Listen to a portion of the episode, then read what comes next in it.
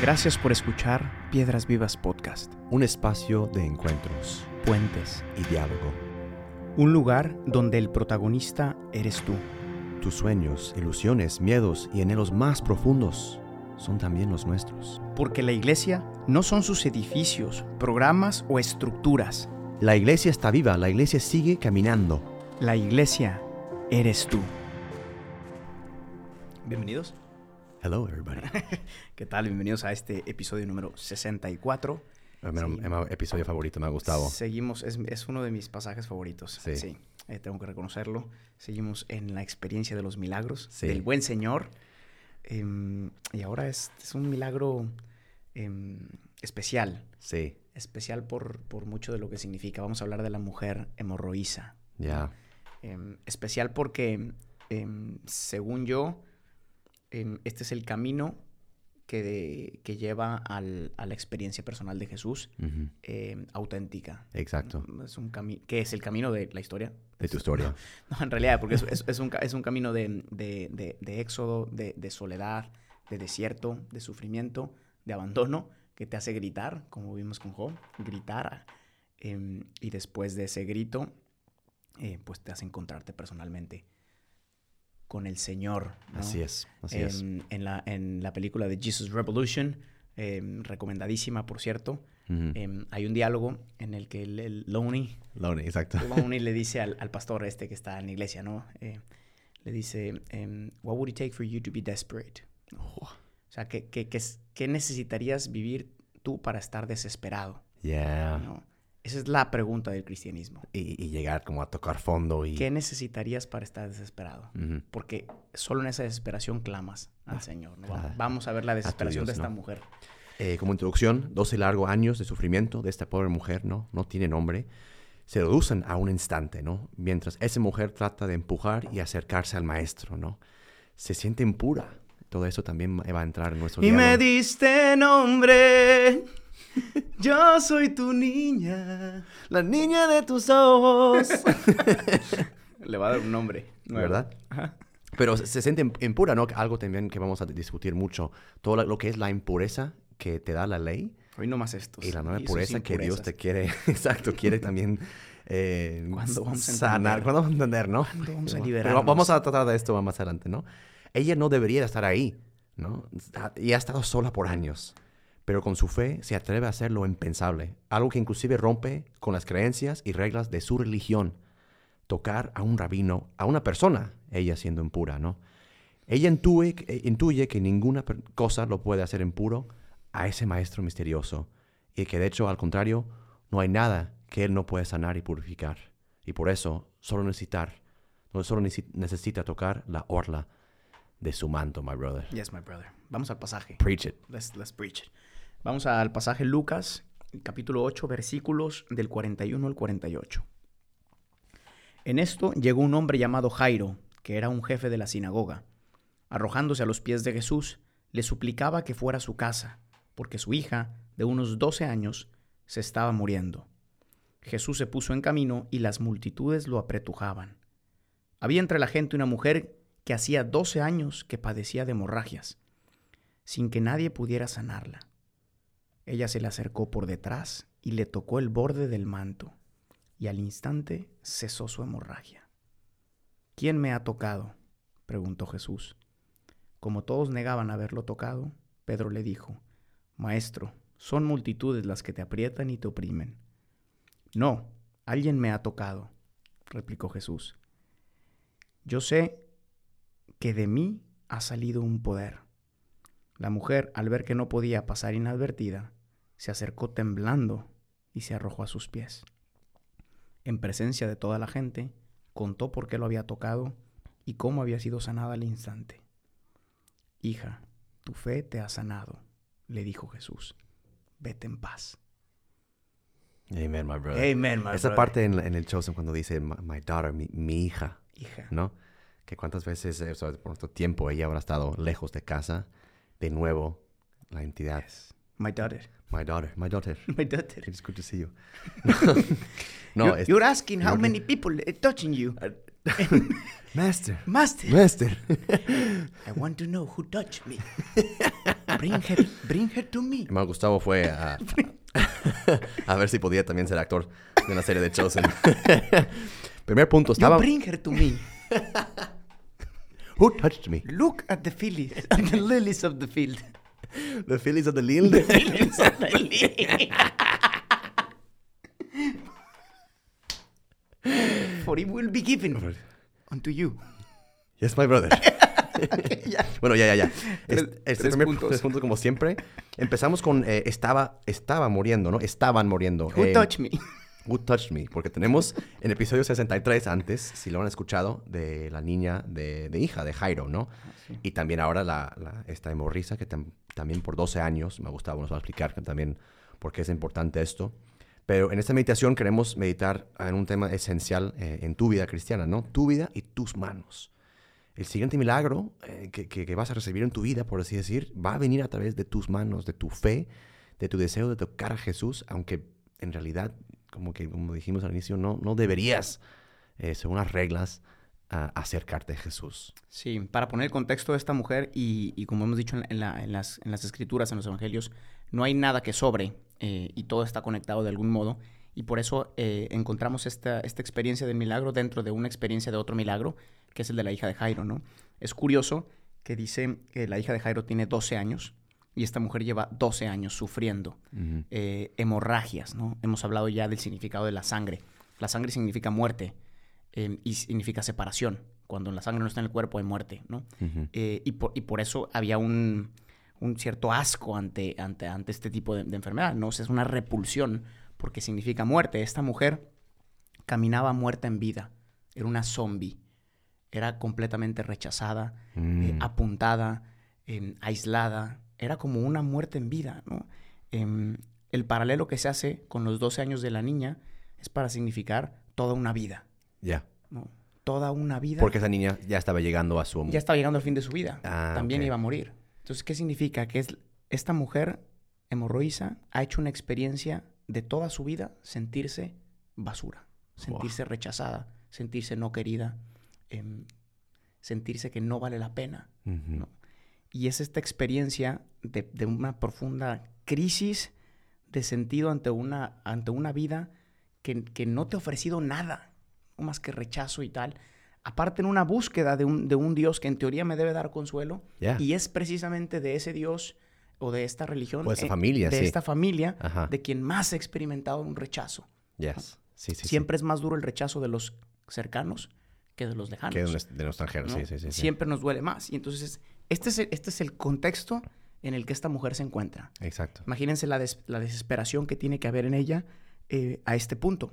Porque después, más adelante, y esto es clave también, dirá em, que ha gastado todo Sí, su dinero tratando de remediar esto. sí. ¿no? Ese, ese ha gastado todo, pues nos habla de una, pues literal, de, de- de haber gastado absolutamente todo lo que tenía, recursos humanos posiblemente, dinero, relaciones, y dice, y solamente empeoró, Sí. ¿no? Vamos a llegar a este punto. Es impresionante también que en este pasaje, em, porque hemos un poquito sacado esta, esta parte de lo que hemos leído anteriormente, ¿no? Ah, eh, eh, parece que Jesús solo está lidiando con una situación familiar, ¿no? Que pobre, este Jairo, est- está muriendo su hija. Y, y es un milagro que sorprendió a Jesús. Em, a este pobre hemorriza o sea, entra casi a escondidas. Eh, llega por detrás. Si no tenía de otra. No, tenía de otra, ¿no? Y, y- y solo quiere tocar la orla de su manto. Es impresionante ese milagro y por eso Cristo como que insiste tanto, eh, justo también para enseñarnos.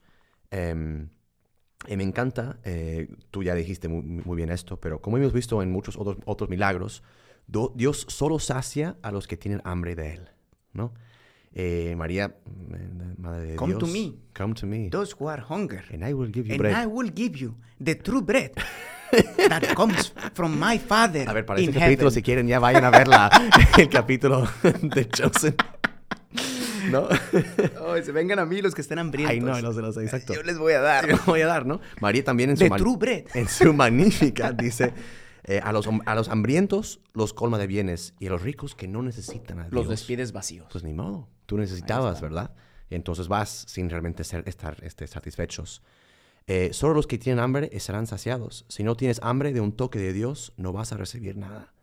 Dios nunca va a forzarte a recibir sus bendiciones y milagros. Tienes que estar literalmente muriendo de hambre para, para darte cuenta de que Dios es el que puede saciarte.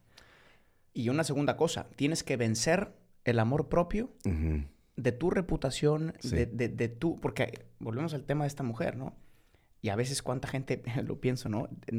les da vergüenza acercarse a la iglesia porque van a ser juzgados, porque es, que, es que yo tengo una vida que ellos no saben, es que mi vida es públicamente peca. Si había alguien públicamente, aparentemente mala, era esta. Era, esta mujer. Sí. No existía nadie públicamente que pudiera ser más rechazada que, esta mujer. Sí, ¿no? Em, y esta es la que se acerca Exacto. A, Cristo gritando. ¿Y qué significa? Que en el fondo de su corazón ella ya, por la desesperación, ha logrado entender que tiene que escoger entre dos cosas. Su nombre o el nombre de Jesús. Exacto. Y renuncia a su propio nombre para pronunciar y también el pasado y el presente, ¿no? Porque él puede decir, mis 12 años de, eh, ya ni modo, ¿quién puede sanar mis 12 años? ¿O qué van a decir, qué va a decir el maestro de mis 12 años, de mi vida pasada? Uy, híjole, ¿no? E, el, enemigo te tiene siempre en el pasado, ¿no? Dándole vueltas a lo que hiciste, porque hiciste esto, porque qué, qué, tonto eres, ¿no? Y Jesús te trae el hoy. Y Jesús dice, ya lo pasado, pasado. Vamos al siguiente punto. Vamos al siguiente punto, ¿no? Ella en su interior dice, si solo logro tocar la orla de su manto, ¿no? Eh, el ímpetu de este milagro empieza en ella, ¿no? Esta mujer que con hemorragias, ¿no? Lucas menciona el nombre de Jairo, pero no eh, de la mujer. De hecho, todos nosotros la conocemos, su entidad, como la eh, hemorraíza, ¿no? Por su pecado, por así decirlo, por, su problema, ¿no? Muchas veces, ah, ahí está la adulta, ahí está la... Ahí está el drogadicto. Ahí está el drogadicto. Ahí, está el ratero. exacto, sí. Ahí está el, sí. No, lo conocemos por su problema. Y ella estaba solo en la muchedumbre. La soledad crea un cierto destierro emocional, ¿no? Porque muchas veces no podemos confiar en los que están a nuestro alrededor, ¿no? No estamos en casa y tenemos que estar siempre guardando lo que voy a decir. Eh, y, cuántos de, nosotros hemos pasado por una situación eh, o un problema personal solos, ¿no? Vemos que esta mujer estaba en una situación terrible. Su misma religión la aisló y la dejó sola nadie podía, podía tocarla, ¿no? Y si lo tocaran, ellos también se quedarían impuros. Toda esa situación que vamos a explicar ahorita de lo que la ley declaraba eh, impuro, ¿no? El texto Levítico dice, por ejemplo, cuando una mujer eh, le llega su menstruación, quedará impura durante siete días. Todo el que la toque quedará impuro hasta el anochecer. Por así decir, que eres fuente de impureza. Mm. Eh, no podías ir al templo, no podías hacer muchas cosas, ¿no? Entonces su fe en la religión institucional la exigía estar sola. Eh. ¿No? es considerado como fuente de impureza. Ahí está. Y este es punto, en este punto, pues no sabemos cuál sufrimiento es más difícil, su enfermedad o su soledad. ¿No? Los dos, obviamente, pero eh, tú ya has dicho muy bien, ¿no? En la religión, tu misma familia, la que te debería de acogerte en tu soledad, te, te saca de casa, ¿no? y una cosa que es normal, regular y que viene en temporadas como la menstruación, algo eh, hermoso del cuerpo de mujer, eh, no, es un problema, ¿no? Que tenga el flujo, por así decir. Eh, es, es, una muestra de fecundidad. tenemos el experto de teología de cuerpo aquí, de Godínez, ¿no? está pasando por ciclos, ¿no? Em, pero su menstruación no para, por así decir, ¿no? Eh, ¿Qué haces cuando tienes algo que, que debe de, de, pasar, ¿no? algo temporal, ¿no? Dices, bueno, estoy pasando por un momento, se pone más permanente. Sí, este es lo que digo, este es el drama que llevó a esta mujer a gastarse absolutamente todo. Exacto. Que es el momento en el que absolutizas. Exacto. Em, un, un, problema, un pecado que te aflige, una realidad. O sea, ya, ya, ya. Esa es la, es la diferencia. Preach, my brother. El sangrado es, e, e, e, era temporal, una cosa, eh, en su caso era total, pero en nuestras vidas ¿Cuántas veces hacemos eso de absolutizamos este pecado que me aflige y yo mismo me doy el nombre que este pecado tiene? Me, define, sí. Y me define. ¿no? Yes. Y este absolutizar em, esta deficiencia, este sufrimiento, es lo que la lleva a, venderlo todo, a gastar todo. Mm. Y, y precisamente nadie va a ser capaz de resolver lo que ella tiene, porque solamente el que te ve completa, que es Jesús, el que te ve absolutamente como eres, y el que te da un nombre, como hemos visto, es el que puede des, des absolutizar lo que tú has absolutizado. Exacto. ¿no? Y no, él. y no hay solución, por así decir, como tú dijiste, en, en los doctores, ¿no? Eh, Lucas, que escribió este evangelio, Era- era, un doctor. era un él doctor, sabía ¿no? de esto. Sí, y ella ya no, eh, no tenía más. O sea, también todo. situación también la llevó al borde, como tú o siempre decimos aquí en este podcast, ¿no? Al borde, es en el borde y, y a veces en el abismo donde encuentras eh, muchas veces a Dios, ¿no? Em, e- ello- ella, ella solo ve cómo sus problemas se multiplican al, al ir a esos doctores, ¿no? Empecé, empecé sagrando, ella dice, y ahora acabé solo y sin dinero, Eh, ¿no? Peor, está. por así decir, ¿no? Ahí está. Un problema que no solucionas va a afectar otras áreas en tu vida. Te va a empezar a cobrar en otras áreas que ni siquiera hubieras imaginado. No necesito otra persona tratando de curarme. ¿No? A veces vamos en busca de muchas personas que cúrame tal. O sea, no me llames, no me tocas la puerta si no va- me vas a hacer mejor, ¿no? Mm. Eh, y, y por eso eso le lleva a buscar, a tocar a Cristo. Y ahí está el Señor que dice, ¿quién me ha tocado? ¿Quién? ¿Quién fue? ¿Quién fue? Y todos los apóstoles, Señor. Señor, Está pues. lleno aquí de gente. ¿Cómo que quién fue? Están apertujando todo. Ya dale, tenemos Estás- hambre. este, Estos- No hay que ir con Jairo, la hija de Jairo, Ay, pues. ¿qué no, qué no íbamos con y Jairo? luego, y luego la cena, pues. Ya se en- está haciendo tarde y no hemos comido. Señor. Vamos con Jairo y luego ya, señor, ya estuvo. ni- Nos invitan a cenar, Estos, ¿verdad? que estos que no entendían nada. ¿Verdad? Estos que querían ser siempre los administradores de la gracia. Exacto. eh, querían tomar el protagonismo, pero el Señor los forma en todo esto. ¿no? Exacto. Qué bonito. Impresionante porque hay que prestar mucha atención cuando, cuando el maestro pregunta algo, Eh, ¿no? Eh. Eh, porque las preguntas de Dios contienen las respuestas que buscamos. Eh, ahí está. ¿no? Jesús nos indica, nos indica claramente que es posible estar a su alrededor y no tocarlo. Ahí está. My brother. My brothers and sisters, estar en preaching. la iglesia por muchos años y nunca haberlo y tocado. nunca haberlo he tocado eh, o encontrado a Jesús. Lo siento decirlo, me ha pasado en mi, mi propia vida, pero es posible estar siempre de- delante de Jesús y, y- y no verlo ni tocarlo, ¿no? Debería existir una diferencia significante entre pasando casualmente, casualmente entre la muchedumbre que sigue a Jesús y realmente aprovechar tu encuentro con Él.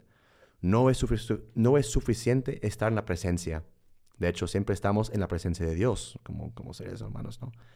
Pero ahora tenemos a Jesús, la palabra encarnada de Dios Padre, quien se quien se ha manifestado a nosotros. En esas meditaciones hemos estado contemplando muchos milagros. En ninguno de ellos los milagros se produ- producen meramente por estar en la presencia de Jesús. Eso es eso es súper importante porque hay una dis- distinción fundamental y que además aparece en todos los evangelios entre la muchedumbre y el individuo. No, las experiencias potentes, todas las que hemos visto y todas las que están ahí, las hacen personas, no muchedumbres. Yes. No. Y todos contemplaban al mismo Cristo, Sí, todos lo veían, claro. Todos estaban en la presencia, Yes. como todos estamos. Todos estamos. decir que, bueno, es que la misa no vale. No, sí, la misa e- es la presencia, ¿no? Los Ujú. sacramentos, la o sea, ahí está. Pero tú puedes participar de todo lo sagrado como muchedumbre o como individuo. ¿no? Exacto. Como mendigo, Y sí, como hemorroísa. y Cristo reconoce justo la fe. O sea, lo que falta a veces es, es justo este encuentro personal con, con- con Jesús que, que suscita nuestra fe. Am, entonces Cristo, obviamente, 12 años de lágrimas, soledad y dolor se derriten delante de una mirada de amor de Jesús, quien le dice sin esperar, hija mía. Ellas, que seguramente no tenía casa, ahora encuentran un hogar entre la comunidad compuesta de gente sanada. For our Lord Jesus Say it Christ. again. Say it again for the people in the back. bueno, ya concluimos esta, este episodio, ¿no? Cristo vino a restablecer la identidad de cada uno y de cada uno de nosotros. Eh, pero por eso llama a esta pobre mujer hija. No hay, que, no hay nada que podemos hacer que va a manchar a Jesús, ¿no? Él es el único que puede realmente hacernos puros y dispuestos completamente a estar en, la presencia de su Padre. Eh, no hay que estar perfectos para caminar con Él. Somos una comunidad que trata de seguir lo mejor que podemos al Maestro y Él nos va sanando en el camino.